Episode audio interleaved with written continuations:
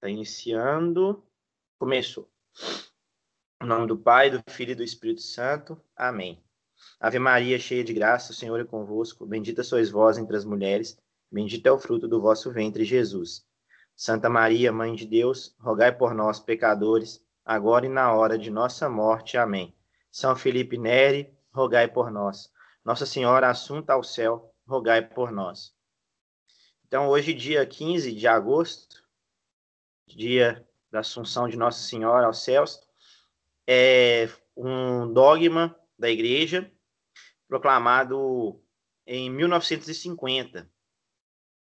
É, teve uma encíclica papal, é, alguma coisa, eu sempre esqueço o segundo nome.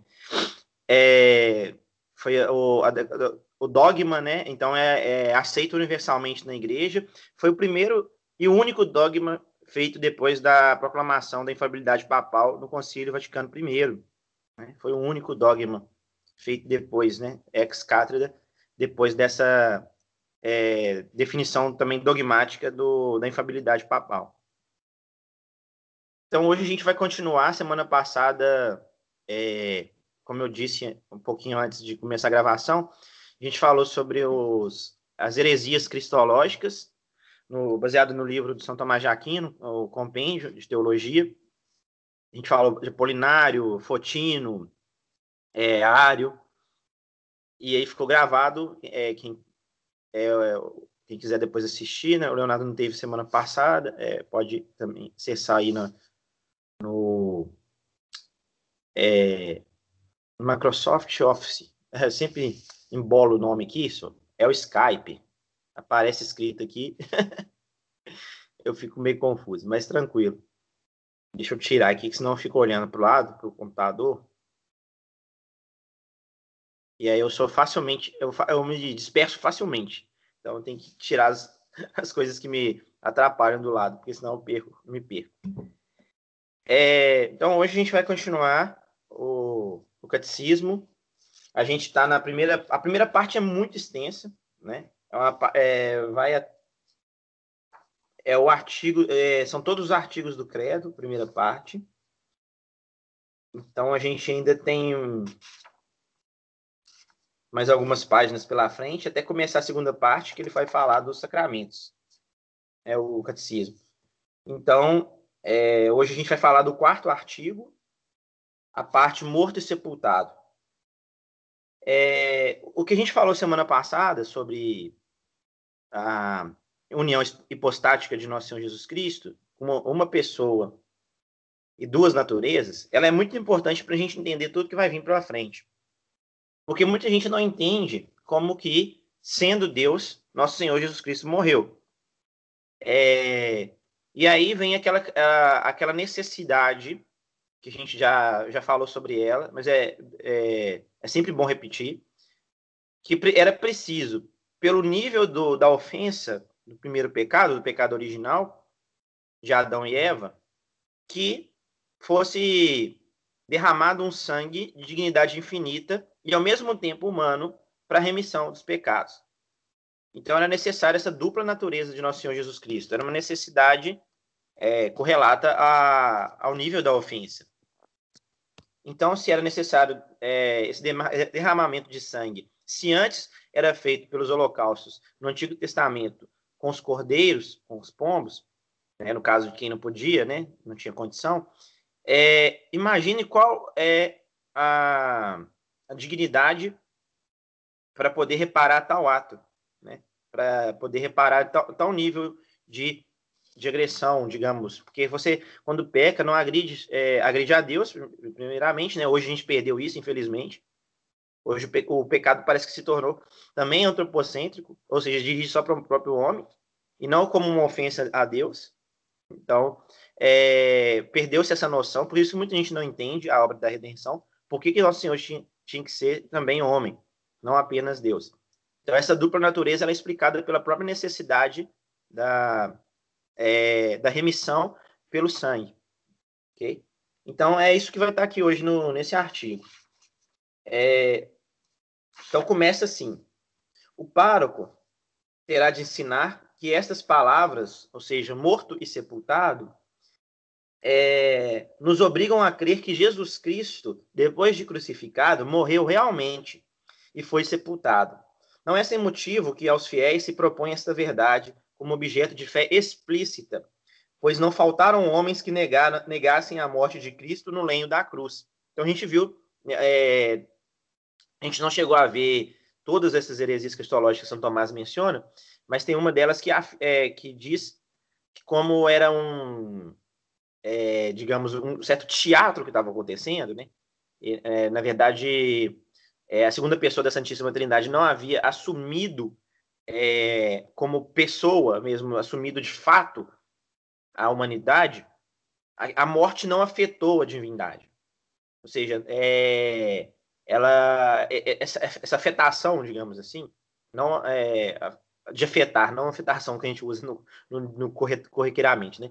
Mas essa é, é essa é, afetação mesmo, é a melhor palavra, que atinge a divindade, ela ficou anulada, porque ele não é, é como se tivesse sido tipo, sim, simplesmente assim. A gente até viu lá que é como se fosse um é, como se habitasse uma casa, vestisse uma roupa. Assim a divindade assumiu a humanidade, né? Como se estivesse habitando uma casa ou vestido uma roupa.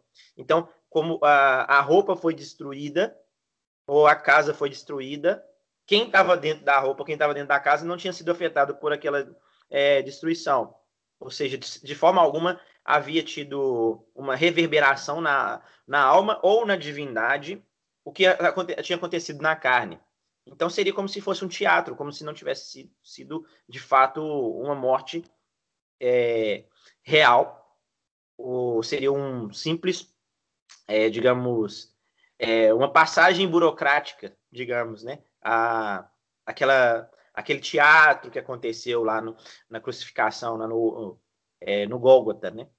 Mas a gente viu que não, que, que a, a divindade assumiu plenamente a humanidade abarcando tanto o corpo quanto a alma, já que nós somos uma união ilemórfica, né? Vindo do grego, ilemorfismo, é, matéria e forma, nós temos a, o corpo e a alma que dá forma, que dá ânimo, ânimo né? Que dá vida a, a este corpo. É, a segunda pessoa da Santíssima Trindade assume completamente o homem quanto alma e quanto corpo. Então, de fato, ele morreu na cruz. Okay? A este erro, né, de, de, que ele não teria morrido, julgar os apóstolos com toda razão que se deveria opor àquela doutrina de fé. E não nos é possível duvidar de sua veracidade, porquanto todos os evangelistas concordam em afirmar que Jesus entregou o seu espírito. Aqui vem as. É, onde você pode tirar é, cada passagem dos evangelhos, né? É, são Mateus 25, 70, são Marcos 15, 37 são Lucas 23, 46, São João 19, 30, primeira carta de Pedro 3, 18.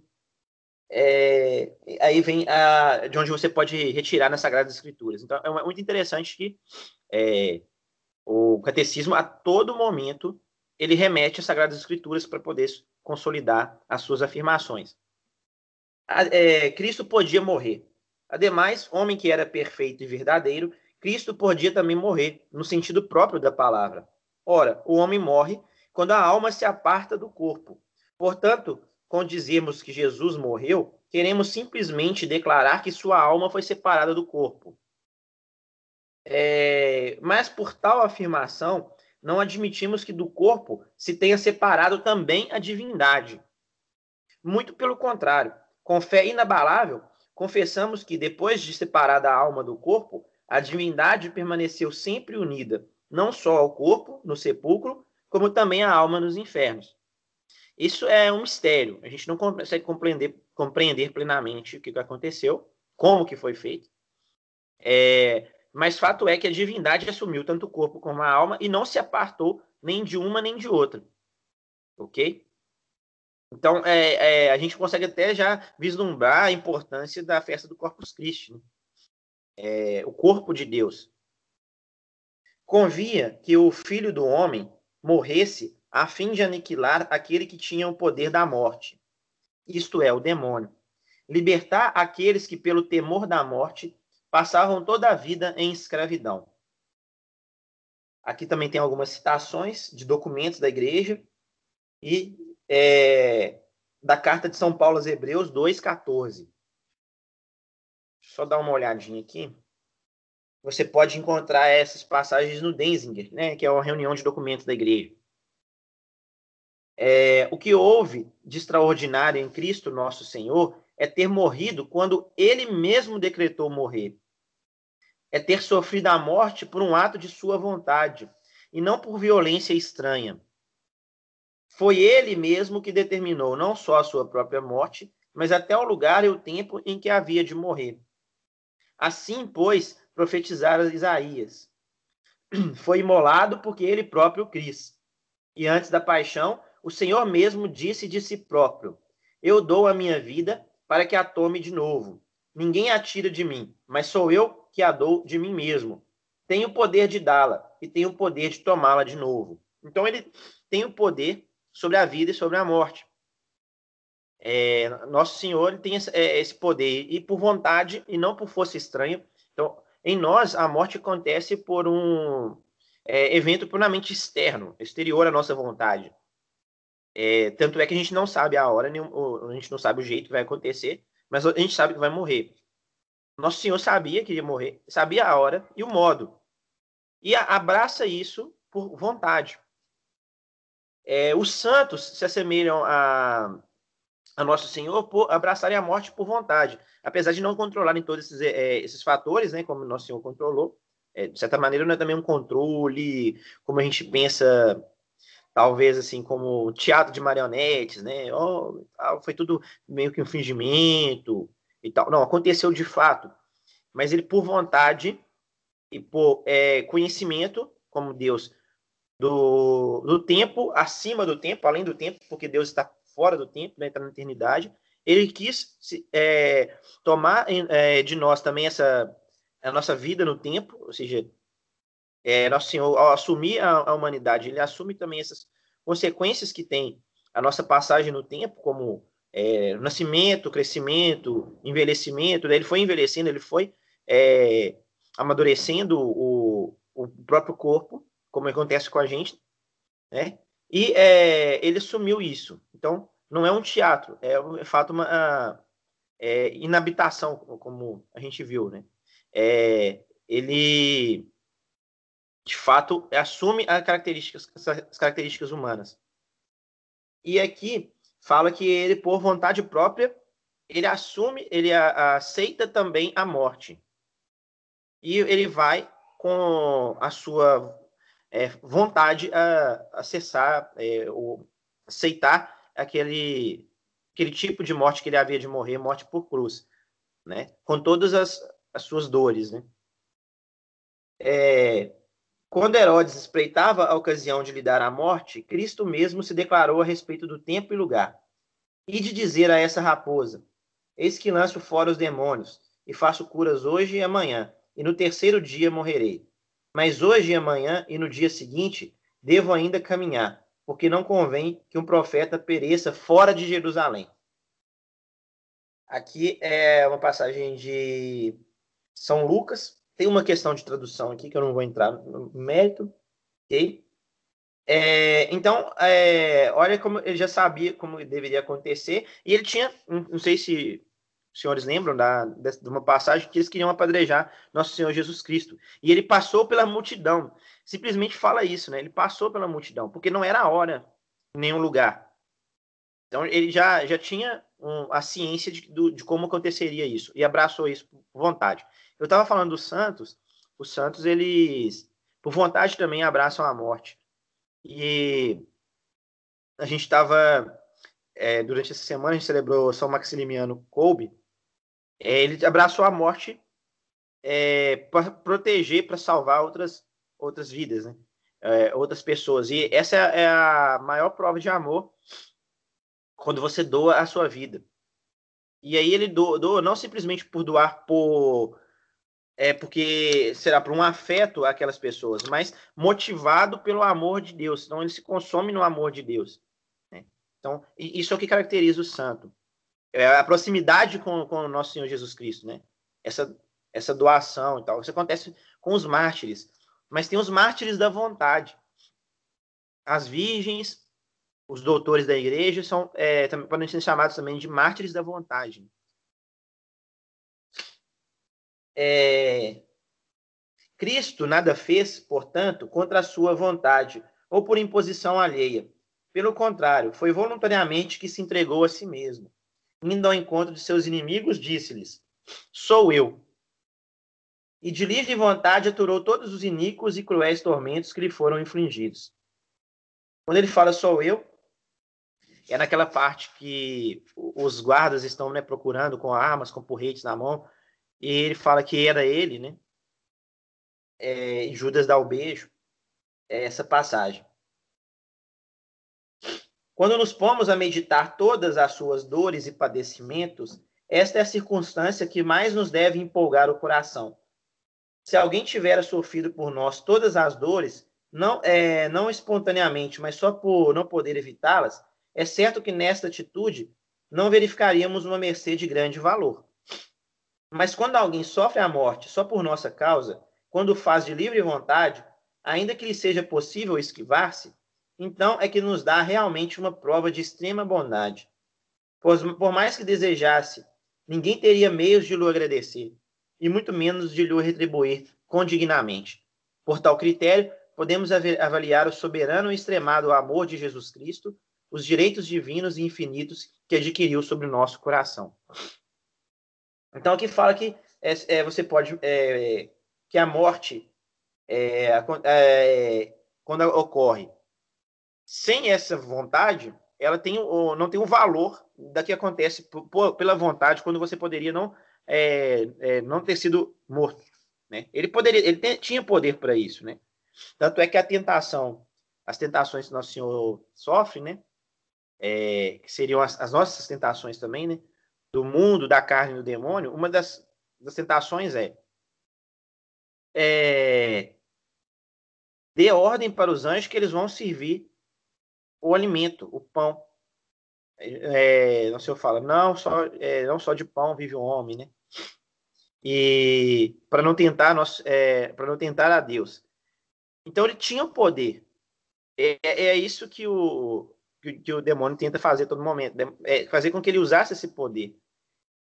É, digamos, esse poder divino que ele era próprio, para não fazer a, a obra de fato acontecer, que era a redenção. Então, é, é, é essa vontade, ela é muito explícita e ela é necessária para a nossa salvação. Isso é, é, é uma, uma das coisas que deve mais acalentar nosso coração, como, é, como diz também o catecismo, né? como deve nos motivar, né? deve nos empolgar o coração. Em seguida, confessamos que Cristo foi sepultado. Propõe-se esta parte do artigo não porque contenha nova dificuldade, além das que já foram resolvidas acerca de sua morte. Na verdade, fácil será persuadir-nos de que também foi sepultado. Acrescentou-se esta circunstância, antes de tudo, para que ficasse acima da menor dúvida a realidade de sua morte. O sinal mais seguro de um trespasse está, pois, em provar-se que o corpo foi sepultado. Este fato tam deveria também dar maior realce ao milagre da ressurreição. Conforme o dogma de fé expresso naquelas palavras, não cremos simplesmente que o corpo de Cristo teve sepultura, mas confessamos antes de tudo que o próprio Deus foi sepultado. De maneira análoga, dizemos em toda a verdade e conforme a regra de fé católica, que foi Deus quem morreu e quem nascera de uma virgem. De fato, assim como a divindade nunca se apartou do corpo, quando encerrado no sepulcro, assim temos também toda a razão de confessar que Deus foi sepultado. Então, aqui está dirimindo qualquer dúvida daquelas heresias que a gente viu na né, semana passada, cristológicas, de que a divindade não tivesse assumido por inteiro a humanidade. Então, quando se diz que, é, que Deus morreu, que nosso Senhor Jesus Cristo morreu, se diz também que Deus morreu. É, tem até uma música piedosa, né? É, popular, né? Quando Deus morrer, fica de pé. Sim, ele nos salvou. Então tem essa música, né? Eu não sei cantar muito bem, mas é, é, é uma, uma forma muito sábia e bela da igreja de ensinar as pessoas, né? através da, das artes, porque nós somos seres humanos e a gente é afetado pela sensibilidade, né? Nós somos seres dotados de sensibilidade, de vontade de razão. Então a igreja usa toda nossa, as nossas potências da alma para poder é, nos ensinar e através da, da, da, música também nos ensina. E ensina o quê? Que Deus morreu. E aqui, de forma muito clara no catecismo, fala que Deus morreu. O, a morte, muitas vezes, quando as pessoas falam na morte, elas tendem a não aceitar que Deus morreu, porque se pensa na morte como aniquilamento total do ser. Para os, é, para os, os outros seres vivos, isso pode ter sua cota de verdade, mas para o ser humano não, porque a alma humana ela é imortal. E aí tem também algumas é, heresias que dizem que é, a alma humana não é imortal. E essas a gente não viu propriamente na, na, na semana passada, mas depois a gente pode ir a elas. Né? Tem algumas seitas protestantes que, que vão por esse caminho. Né? É, então a morte não é total aniquilamento do ser, mas a, a, o apartar-se da alma e do corpo. Okay? Então, essa separação da alma e do corpo é a morte. Os anjos não têm morte. Ok? Isso é, é muito interessante a gente entender, né? observar. É, porque são substâncias separadas, a gente diz, né? na, na filosofia. Os anjos são puramente seres, é, seres puramente imateriais. Nós temos a composição. A morte é a quebra violenta dessa, dessa composição, da nossa, da nossa própria natureza.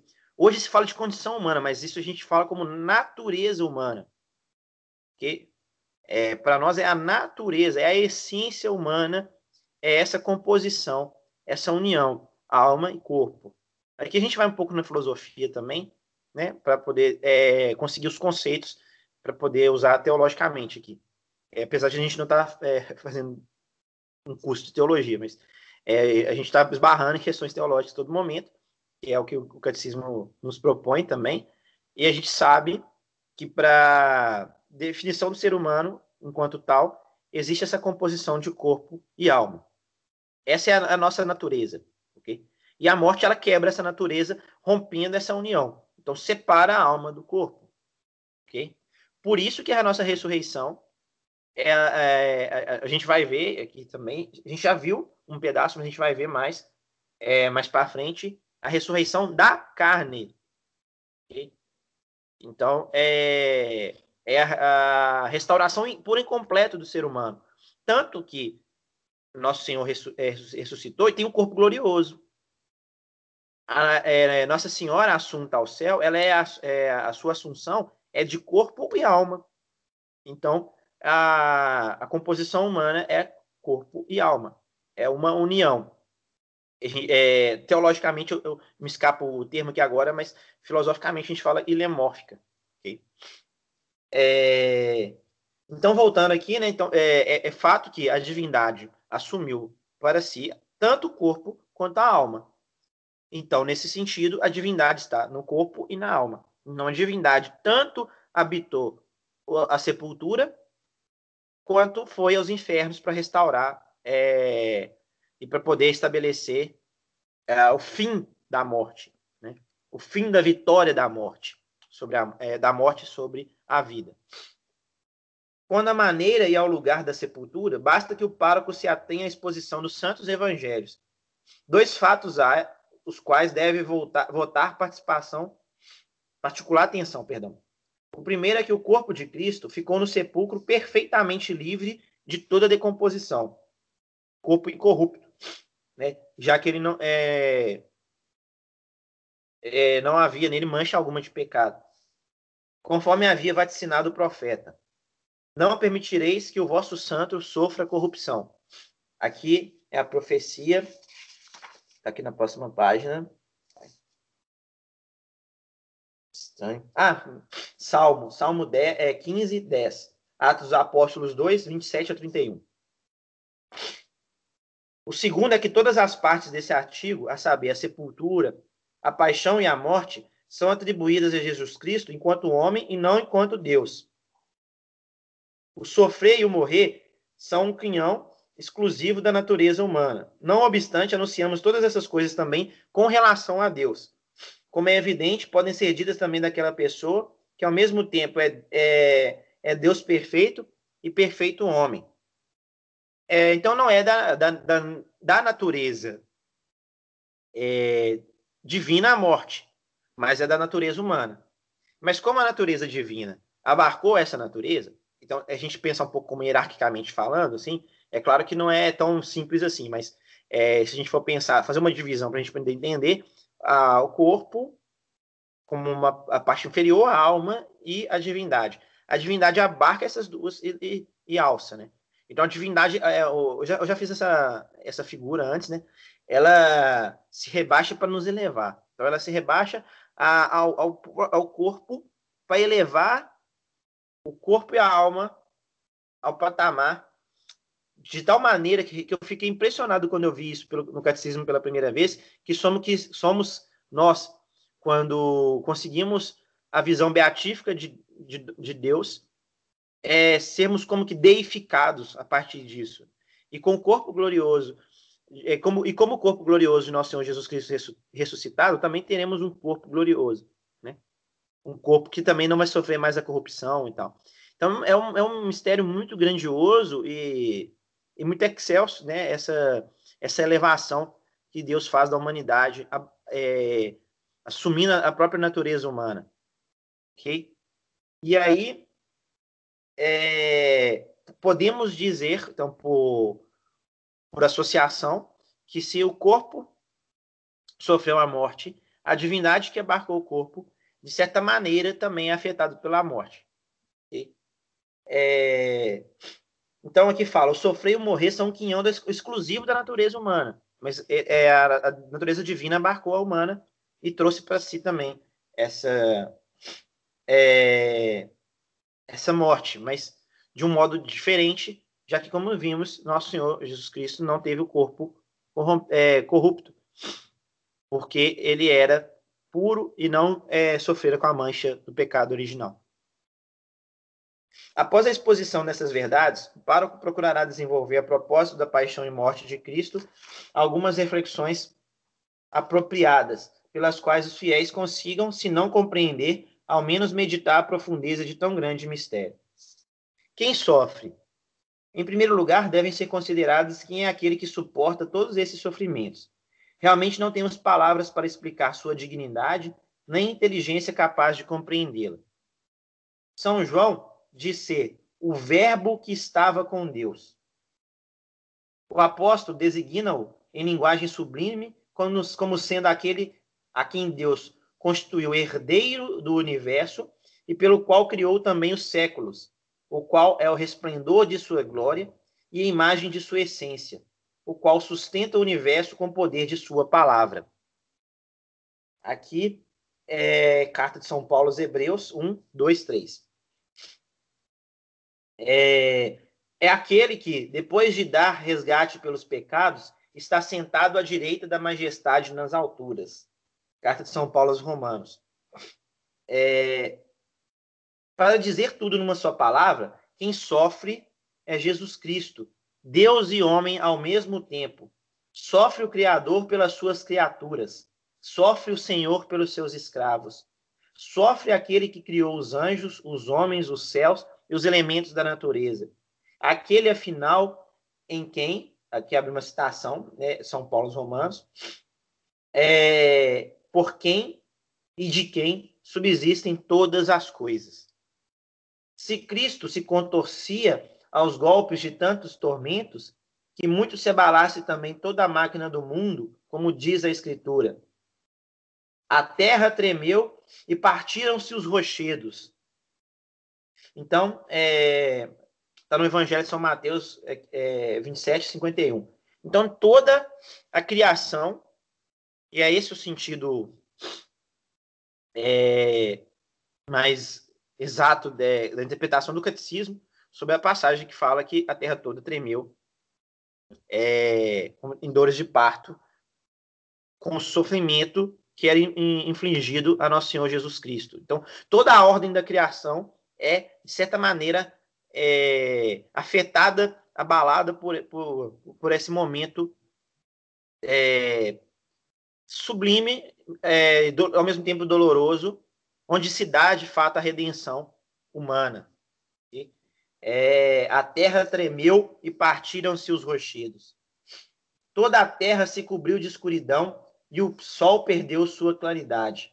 Ora, se até as criaturas mudas e insensíveis prantearam o sofrimento de seu Criador, reconheçam os fiéis com que lágrimas devem exprimir a sua própria dor aqueles que são pedras vivas deste edifício. Então, se os, é, se os seres inanimados eles é, foram afetados por essa por esse momento, imagine nós que somos seres dotados de sensibilidade e mais do que isso, de vontade e mais do que vontade de razão, como que nós não devemos ser é, afetados por essa exposição. É, não por essa exposição, mais do que por essa exposição, por essa realidade. Porque não é um simples falar, né? não é um sim, uma simples narrativa de uma história. É de fato algo que aconteceu realmente. Okay? E aí, como diz São Paulo, se Cristo não ressuscitou, é, se ele não sofreu, ressuscitou, vã é nossa fé. É, em seguida, é preciso também explicar os motivos da paixão para que melhor apareça a grandeza e intensidade do amor de Deus para conosco. Quem quiser saber por que razão o Filho de Deus se sujeitou ao mais cruel dos sofrimentos, verá que, além da culpa hereditária de nossos primeiros pais, a causa principal são os vícios e pecados que os homens cometeram, desde a origem do mundo até a presente data, e os que hão de cometer futuramente, até a consumação dos séculos. Então, todos essas, esses pecados, essas culpas, do início ao fim, elas foram como que acrescidas de um peso ao sofrimento de Nosso Senhor. Então, toda vez que a gente comete um pecado, a gente coloca mais um, um peso na cruz. E, então, é algo muito sério, né? algo que a gente tem que meditar com, é, com, com muita contrição, com muita atenção em nossas vidas de oração. Né? O, como a gente pode ajudar né, na martelada, nas marteladas, nos cravos, no peso da cruz. Então, é, são do, dois tipos né, de sofrimento, é, que ele vai falar né, no catecismo. Sofrimentos dele são causados tanto por, por, por pagar aquela culpa original, hereditária, que nós herdamos, né, o pecado original, quanto as, os pecados cometidos até os veniais, e, e principalmente os mortais, após mesmo a, o fato da crucificação, ok? É um mistério também que a gente tem que meditar. Pela sua paixão e morte, o Filho de Deus e Salvador nosso tinha em mira resgatar e destruir os pecados de todas as gerações. É apagar de fato o pecado, né? E por eles oferecer ao Eterno Padre uma satisfação completa e exuberante.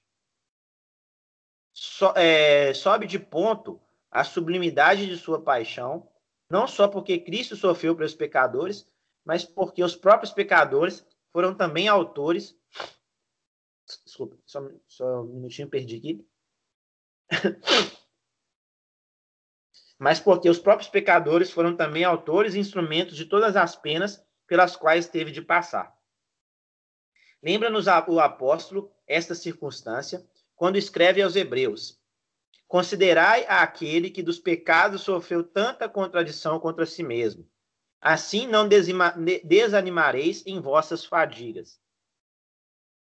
É, devem julgar-se responsáveis de tal culpa todo aqui, todos aqueles que continuam a reincidir muitas vezes em pecados, já que nossos pecados arrastam Cristo nosso Senhor ao suplício da cruz. Todos os que chafurdam em vícios e pecados fazem de sua parte quanto podem para de novo crucificar em si mesmos o Filho de Deus, e cobri-los de escárnios. Continua aqui, né, a, é, a passagem da carta de São Paulo aos Hebreus. Tal crime assume em nós um caráter mais grave do que no caso dos judeus. Olha que coisa, que coisa impressionante, hein, que vai ser dita agora aqui no catecismo. A gente tem ter muita atenção em relação a isso. É, tal crime assume em nós um caráter mais grave do que no caso dos judeus. Porquanto estes, no sentido dos apóstolos, nunca teriam crucificado o Senhor da glória se, como tal, o tivessem conhecido. Primeira carta de São Paulo aos Coríntios. Nós, porém, voltando ao catecismo, que de boca afirmamos conhecê-lo, nem por isso deixamos, por assim dizer, de levantar as mãos contra ele todas as vezes que o negamos em nossas obras. Aqui é muito importante, né, aquela dimensão que a gente também já falou, sobre a, a questão das obras, né? Porque a, a nossa, a, a, nossa salvação, a gente, a gente, pré, é, a gente fala, a gente prega, a igreja católica prega, diferentemente dos protestantes, que a, a fé sem obras é morta. Então, a fé ela tem que ser expressa em obras. Porque não adianta nada proclamar com a boca, né? E a agir completamente é, distintamente dessa, dessa proclamação, daquilo que se fala, né? Então, é, há uma contradição entre aquilo que você fala e aquilo que você faz. Então, o que está dizendo aqui é que todo, é, nós, nós temos um, uma culpa ainda maior que a dos judeus, porque nós sabemos do, da, da, de toda essa. Nós temos o conhecimento da doutrina da salvação. Nós temos conhecimento da, da ressurreição e de tudo que foi feito pra, é, por nós, por nosso Senhor Jesus Cristo. Então, toda vez que a gente nega isso, a gente tem mais culpa. É um negócio impressionante por causa do conhecimento, né? Quem muito, a, quem, a quem muito foi dado, muito será cobrado, né? Então, a quem teve essa, é, é, esse conhecimento, teve a Eucaristia, teve os sacramentos, teve o auxílio da, da igreja, negar isso ainda é mais grave. Eu não estava sabendo nem tanto me expressar, mas é isso, resumindo, né? A quem muitos foi, foi dado, muito será cobrado. É, pela doutrina da Sagrada Escritura, Cristo foi entregue não só pelo Padre, mas também por si mesmo. Deus Padre diz pela boca do profeta Isaías: Eu o feri por causa da maldade do meu povo. E pouco antes, ao contemplar, por inspiração do Espírito Santo, o Senhor coberto de chagas e feridas, o mesmo profeta havia declarado: Todos nós nos desgarramos à maneira de ovelhas, cada qual se extraviou para seu caminho errado e o Senhor descarregou sobre ele a iniquidade de todos nós. Do filho, porém, está escrito: quando tiver sacrificado sua vida pelo pecado, verá uma longa posteridade. Aqui é Isaías, continua o profeta, é, o profeta dizendo sobre esses eventos que iriam acontecer. O apóstolo confirma esta verdade em termos mais incisivos ao mesmo tempo que nos queira mostrar quanto poderíamos esperar da imensa misericórdia e bondade de Deus. Diz ele: Não poupou nem ao seu próprio filho, mas entregou-o por todos nós. Como não nos teria dado todas as coisas juntamente com ele? Então, se ele está disposto, né, a nos dar o próprio filho, é, entregar o próprio filho, quanto que ele não estaria disposto também a nos, é, nos oferecer por, com o mérito dele o, as benesses disso. Né? Aqui está na carta de São Paulo aos Romanos. A seguir, o pároco deve explicar como foram cruéis as dores da paixão. De per si, bastaria levar em conta o suor que do corpo do Senhor corria até a, a terra em gotas de sangue, quando ele se pôs a considerar os horrorosos tormentos que pouco depois havia de sofrer. Desse fato, cada um de nós já pode compreender como aquela dor atingia o máximo grau de intensidade. Ora, se refletindo apenas nos males que o ameaçavam, Jesus se tomou de tanta angústia, como se vê pelo suor de sangue, que não terá sido para ele a paixão propriamente dita? Não resta a menor dúvida de que Cristo nosso Senhor realmente curtiu as maiores dores tanto no corpo quanto na alma. Então, é, a alma é, tem aquelas.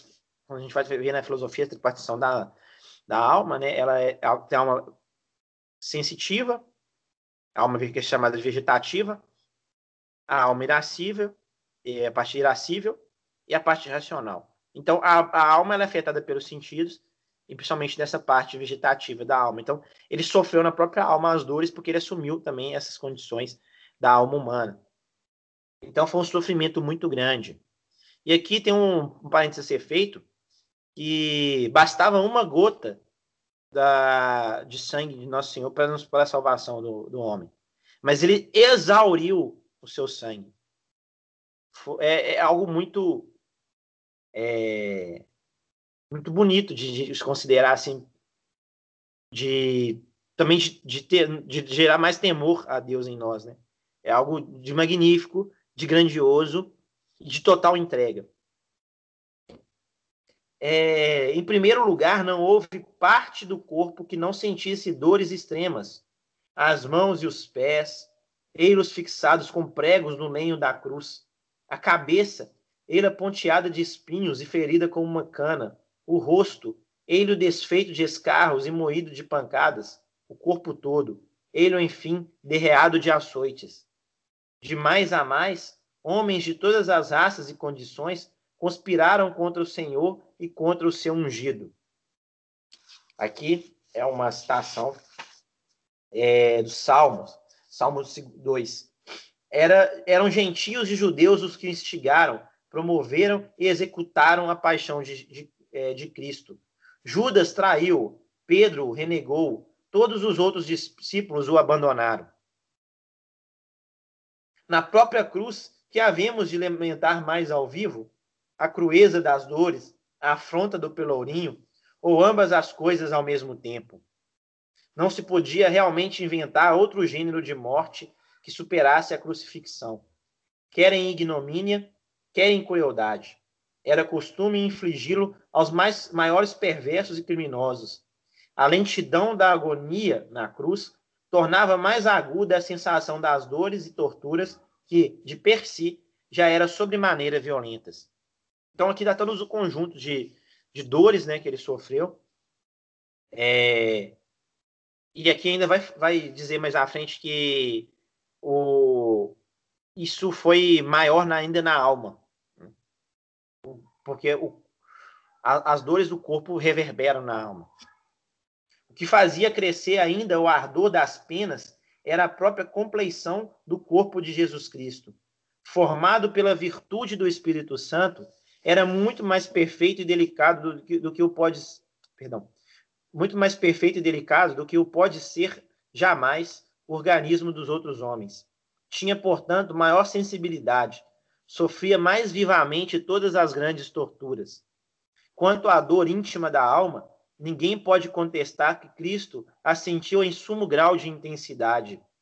Aos santos que padeciam dores e tormentos, Deus nunca lhes recusou consolações espirituais para que pudessem arrostar inabaláveis a violência do martírio.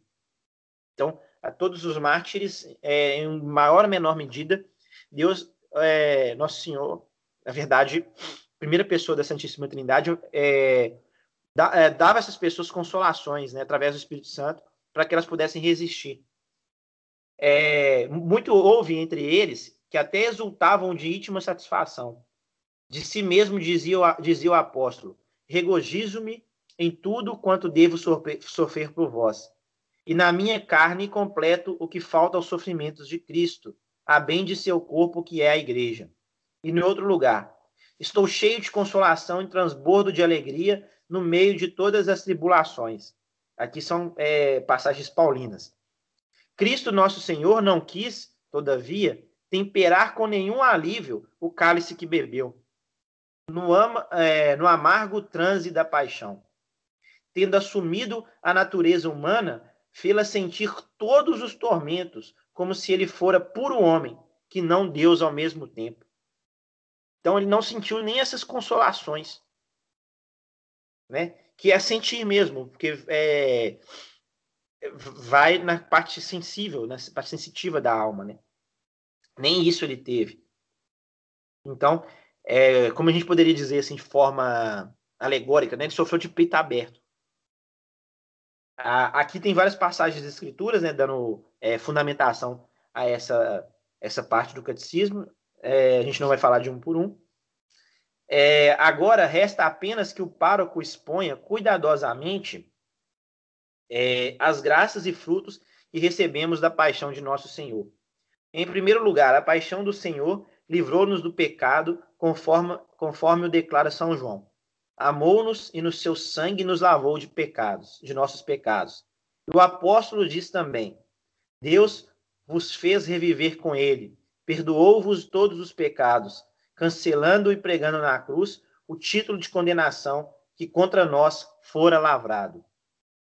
Em segundo lugar, livrou-nos da tirania do demônio.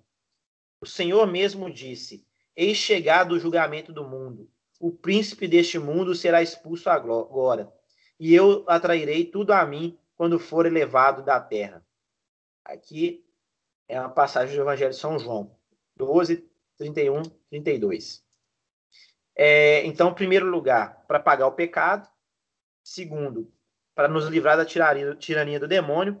E terceiro, é, digamos, é, tem, um, tem um nome adequado, é, é, cumprimento de pena, né, como se fosse o cumprimento da pena, para nos livrar da pena. Okay? Em terceiro lugar, satisfez a pena devida pelos nossos pecados. Então, eu acho que vai dar para finalizar é, essa, esse, esse artigo. Faltam. É, acho que vai dar para finalizar. Em quarto lugar, como não se podia oferecer outro sacrifício mais agradável e mais bem aceito aos olhos de Deus, reconciliou-nos com o Pai, a quem aplicou, aplacou e tornou propício para conosco. Finalmente, destruindo o pecado, franqueou-nos a entrada para o céu, a qual punha embargo a culpa comum do gênero humano. É, é o que o apóstolo nos dá a entender com as palavras. Em virtude do sangue de Cristo, temos a confiança de entrar no Santo dos Santos. Aqui, né, é, o paraíso estava fechado, inclusive para os patriarcas que habitavam é, os infernos, digamos assim, mas eles não sofriam penas é, corporais, eles só não tinham ainda a visão beatífica de Deus. Quando acontece a, a, a morte de nosso Senhor Jesus Cristo, ele desce aos infernos, resgata essas, é, essas pessoas, né, resgata essas almas, para que elas possam é, gozar dos benefícios do, da salvação. Então, antes disso, o céu estava fechado, as portas estavam fechadas, porque ainda não havia sido paga a, a digamos, a pena pelo pecado original. Então, Nosso Senhor abre a porta dos céus para os seus eleitos. Então, é uma figura também muito bonita, né? Isso desse resgate. Então, ele desce os infernos para resgatar essas, essas almas. Na antiga aliança, não faltava uma figura deste mistério. Assim, por exemplo, aqueles proscritos, os quais eram os quais aos quais era defeso repatriar-se antes da morte do sumo sacerdote, era uma figura dos justos, que, apesar de sua justiça e santidade, não, não podiam transpor o limiar da pátria celestial antes da morte de Jesus Cristo, o sumo e eterno sacerdote. Logo que Cristo a sofreu, as portas do céu de pronto se abriram a todos os que, purificados pelos sacramentos, possuídos de fé, esperança e caridade, se tornaram participantes de sua paixão. É... Hum, 304. Aqui era, era, que tinha um costume, né, é, de trazer de volta aqueles que estavam fora, a época da morte do sumo sacerdote, para eles é, partilharem do, com, da, da, justiça, né, é, participarem dessa. É, voltarem para a pátria, né? voltarem, voltarem a participar da vida da própria pátria, eles que estavam fora. Então, era mais ou menos isso, essa figura, né? nosso Senhor Jesus Cristo traz à pátria aqueles que estavam fora, aqueles que ainda não gozavam dos benefícios da visão beatífica de Deus. Okay? O pároco demonstrará que todos esses dons divinos nos advêm da paixão de nosso Senhor. Em primeiro lugar, porque sua morte é uma satisfação cabal. Cabal não tem como mais, é, não tem outra é, possibilidade, né? Essa já é, a, é definitiva e necessária e suficiente. É... Perdão, que eu perdi justamente a parte onde estava. E em todos os sentidos, perfeita que Jesus Cristo rendeu a Deus Padre pelos nossos pecados, de uma maneira toda particular. O resgate que pagou em nosso lugar não só igualava com a nossa dívida, mas era-lhe até muito superior. Um negócio interessante essa parte, né? Uma outra figura muito interessante, bonita. Porque o sangue dele não é, era, era suficiente, até uma gota, mas foi muito mais. Então, é, pagou e ainda com juros e correções, correção monetária, se a gente pudesse usar essa figura aqui para trazer mais leveza, né? Para essa, essa nossa exposição. É, em segundo lugar, por ter sido infinitamente agradável a Deus o sacrifício que o Filho lhe ofereceu no altar da cruz, e pelo qual abrandou inteiramente a cólera e a indignação do Pai. Esta é a convicção do apóstolo, quando nos afirma: Cristo amou-nos e, por nosso amor, se entregou a si mesmo, como vítima de suave odor para Deus. Resgate inigualável. Em terceiro lugar, por ter sido o preço da nossa redenção, conforme as palavras do príncipe dos apóstolos. Fostes resgatados de vossa vida frívola e herdastes de vossos pais, não a preço de coisas perecíveis, como são ouro e prata, mas pelo precioso sangue de Cristo, como de um cordeiro sem mancha nem defeito. E o apóstolo ensina, por sua vez, Cristo nos livrou da maldição da lei, da lei tornando-se ele mesmo maldição por nossa causa. Então, é, a, a lei, né, sura, é, dura lex sed lex, né? A lei é dura, mas é lei. E a lei era dura, inclusive em relação ao, ao pecado. Mas ele abrandou a, a própria punição da, da lei, é, carregando nele mesmo as dores das, das punições da lei. Okay? E agora a gente viveria pela graça. A par desses imensos benefícios, recebemos ainda outro que é de todos talvez o maior. Naquele padecimento se descobrem os mais brilhantes exemplos de todas as virtudes: paciência, humildade, exímia caridade, mansidão, obediência, máxima constância, não só para sofrer as dores, mas até para arrostar a própria morte por amor da justiça. Disso nos faz Cristo tal, de, tal demonstração que, na verdade, podemos dizer: num dia só de sofrimento, nosso Senhor encarnou em si mesmo todas as normas da, de virtude que de boca nos havia ensinado durante todo o tempo de sua pregação. Eu acresceria que ele que chegou a tal ponto essa exímia caridade que ele perdoou seus próprios algozes e pediu a, a, a Deus Pai, Deus Padre, que perdoassem aquelas pessoas porque elas não sabiam o que faziam. Então, é o, é o, é o exemplo máximo de virtude que nós podemos ter, é nosso Senhor na cruz. Eis, em poucas palavras, o que importa saber da salutar paixão e morte de Cristo nosso Senhor. Oxalá possamos sempre meditar esses mistérios no fundo do coração para aprendermos a sofrer, morrer e sepultar-nos com nosso Senhor. Se nos purificarmos então de toda mancha de pecado, e ressurgimos com ele para uma vida nova, seremos um dia, por sua graça e misericórdia, dignos de ter parte na glória do reino celestial. Aqui é uma menção aqui a Colossenses, a carta de São Paulo aos Colossenses 3, 1 a 4. Então, do que fica dito aqui, né, da, é, a gente foi avançou bastante aqui nesse artigo, né? Nosso Senhor morto e sepultado. De fato, ele morreu. De fato, ele foi sepultado. É, a, a morte do corpo e as dores da alma afetaram de fato a divindade que assumiu essa natureza, essa natureza humana, trazendo a si e aquela figura que eu já falei, a divindade que se rebaixa para nos elevar. Ok? E, ao, ao se rebaixar, ela não, ela de fato não se rebaixa, porque ela eleva ainda mais a sua glória ao também nos glorificar, assim, no sentido de dos, quando eu falo de nos glorificar, é que um dia possamos é, gozar desses benefícios de Cristo, né? Na, na eternidade, com a visão beatífica de, de Deus e com a herança do paraíso. Okay? Então era, era isso. Né? É, hoje o quarto artigo. Semana que vem, se, é, eu não sei se eu tra irei trabalhar na semana que vem, eu tenho que conferir. Mas caso eu não, eu não vá trabalhar, a gente volta na semana que vem. Se tiver algum comentário, alguma questão, podem fazê-la agora.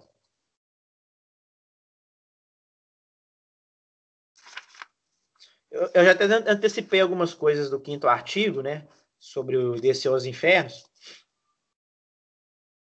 Mas é, eu, eu volto a falar com mais elementos na, na próxima.